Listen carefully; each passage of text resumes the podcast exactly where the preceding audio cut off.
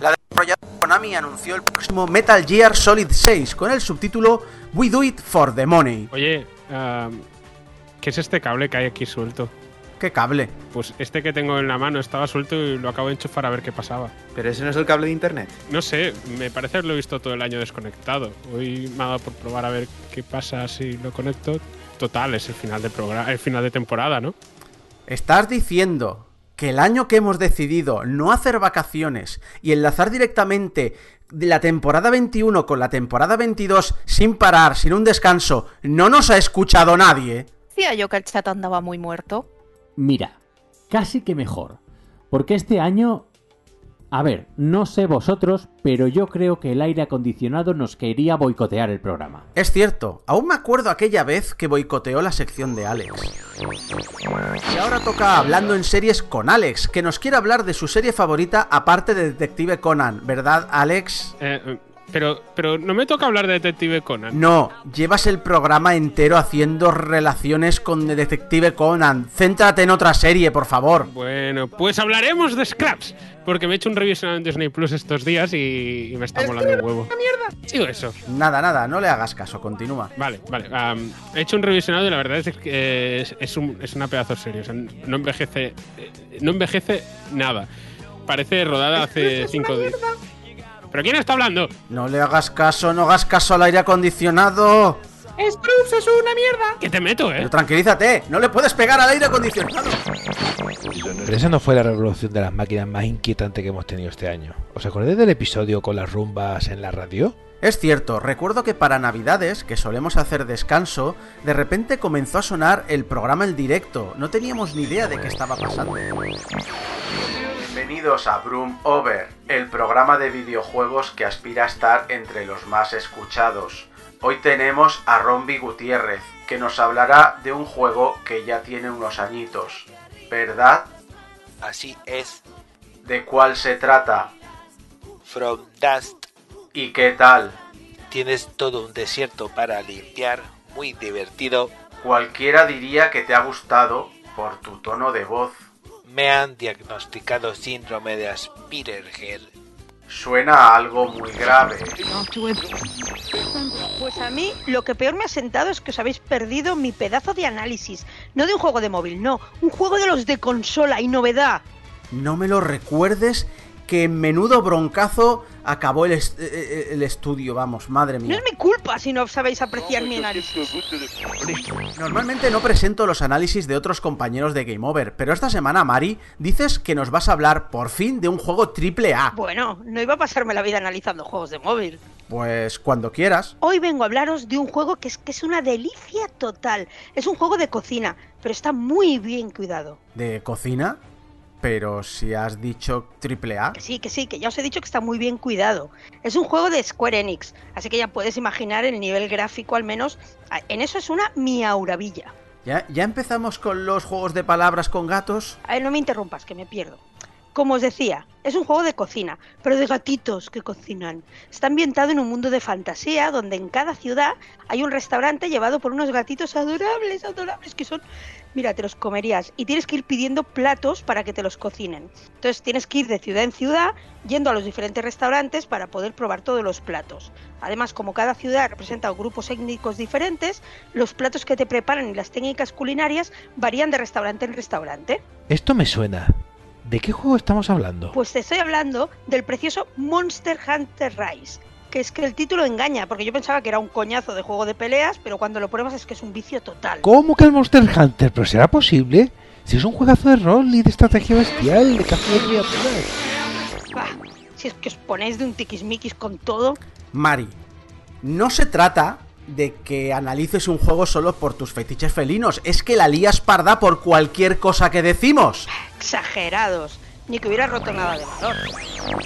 Y esto ha sido la última de las polémicas ocurridas con Cyberpunk 2077, donde los ejemplos de explotación de los trabajadores en el universo del juego son más suaves que las que han vivido los trabajadores de CD Projekt en la vida real. Eso es lo que pasa cuando olvidamos la conciencia de clase, que nos volvemos productos de las empresas a las que estamos pagando. Mari, ahora no, que ya hemos metido el himno comunista tres veces en este programa. Si no queréis entender que hay un problema social y que estamos permitiendo que los capitalistas nos ganen la partida, sois parte del problema. Continuamos con más polémicas, que es lo que vende. El Rubius es el último de los youtubers que ha decidido mudarse a Andorra y ha levantado de nuevo la discusión sobre el pago de... ¡A la revolución, hijos del octubre rojo! Mari, ¿de dónde has sacado un puto tanque? ¡Revolución! ¡Revolución! ¡Revolución! Vale, a lo mejor ahí sobre reaccioné un poco. Ah, no pasa nada, ha sido un año muy raro, como aquella vez que nos pusimos las vacunas del COVID. Mira que la audiencia nos decía que no nos las pusiéramos, no sé por qué. Como son las 10 de la mañana de este sábado, empezamos un nuevo programa de Game Over... Perdón, demasiado cerca. Empezamos un nuevo programa de Game Over con el equipo habitual. Tenemos a Javi Gutiérrez, Geco y a Volcano. Tranquilo, tranquilo, no te embales. Vas a tener tiempo de hablar en tu sección. ¿Quién se ha tirado un puesto? Pero creo que estaréis de acuerdo todos que lo más problemático que hemos pasado este año fue cuando Fran nos prometió una sección de hashtag drama tratando el retraso de Bayonetta 3 y se le ocurrió llamar a las oficinas de Platinum. Eh, que tampoco fue para tanto. Que, que- que- que no fue para tanto si, si nos la liaste parda.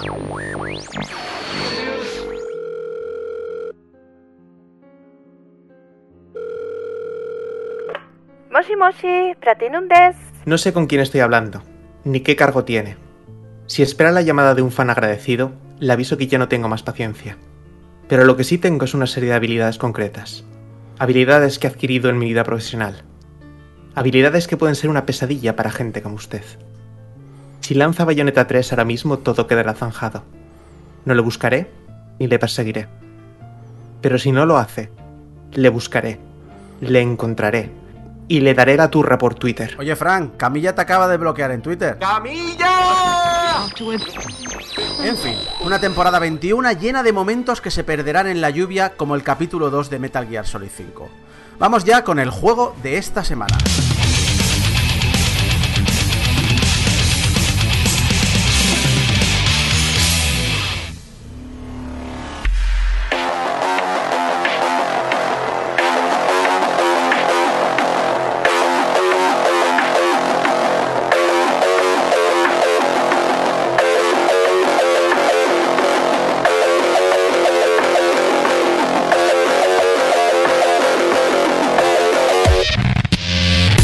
Tardado mucho en llegar este análisis, infinidad de retrasos y una pandemia mundial en medio han lastrado un desarrollo que se anunció por primera vez en mayo de 2002.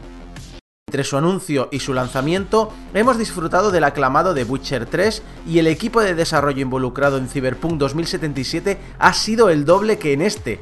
Y decir que las expectativas eran altas era quedarse corto. 8 millones de reservas, de las cuales el 70 y el 75% fueron en formato digital. Tan solo con las reservas en formato digital cubrieron los costes de desarrollo y los costes de marketing del juego durante 2020. A pesar de ser un juego occidental, su copia física para PlayStation 4 se convirtió en el segundo juego más vendido de la semana en Japón. A las 12 horas de su lanzamiento, más de un millón de personas estaban jugando en su versión para Steam.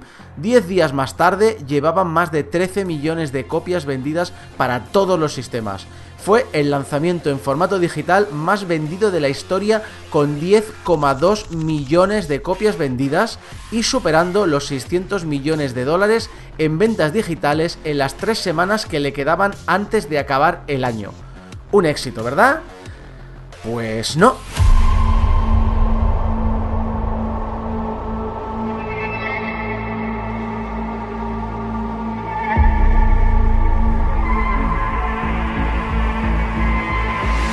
Cuando un título pone tantas defensas para ser analizado antes de su lanzamiento es porque suele esconder algo. Muy pocos medios tuvieron acceso a una copia para su análisis, eran solo para su versión de PC, obligaban a mostrar tan solo los clips de vídeo que CD Projekt entregaba a dichos medios y las penalizaciones por saltarse el embargo podían costar 27.000 dólares por cada violación de sus cláusulas. Y, obviamente, es porque había algo que esconder. Un rendimiento pobre incluso en máquinas relativamente potentes. Una cantidad de bugs inmensa. Bugs que la compañía asegura que no vio en las semanas anteriores de su lanzamiento. Y un movimiento de consumidores brutal que dañó gravemente la percepción de la compañía ante sus mayores fans. El daño era tan grave que Sony retiró durante medio año el juego de su tienda digital, y tanto en Xbox como en PlayStation 4 hay un aviso que el juego tiene problemas. El aviso de Sony es hilarante. Literalmente pone aviso importante. Los usuarios siguen experimentando complicaciones con el rendimiento de este juego. No se recomienda su compra para usarlos con sistemas PlayStation 4. Para obtener la mejor experiencia Cyberpunk para PlayStation, juego en sistemas PlayStation 4 Pro y PlayStation 5. Microsoft tampoco lo esconde. Literalmente pone, puede que los usuarios experimenten problemas de rendimiento al jugar a este juego en la primera generación de Xbox One.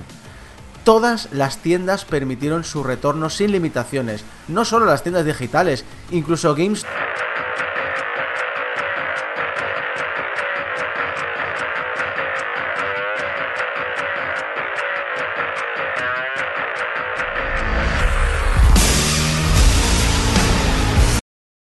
y su jugabilidad, aunque para mí está algo anticuada, permite momentos gloriosos y muy espectaculares.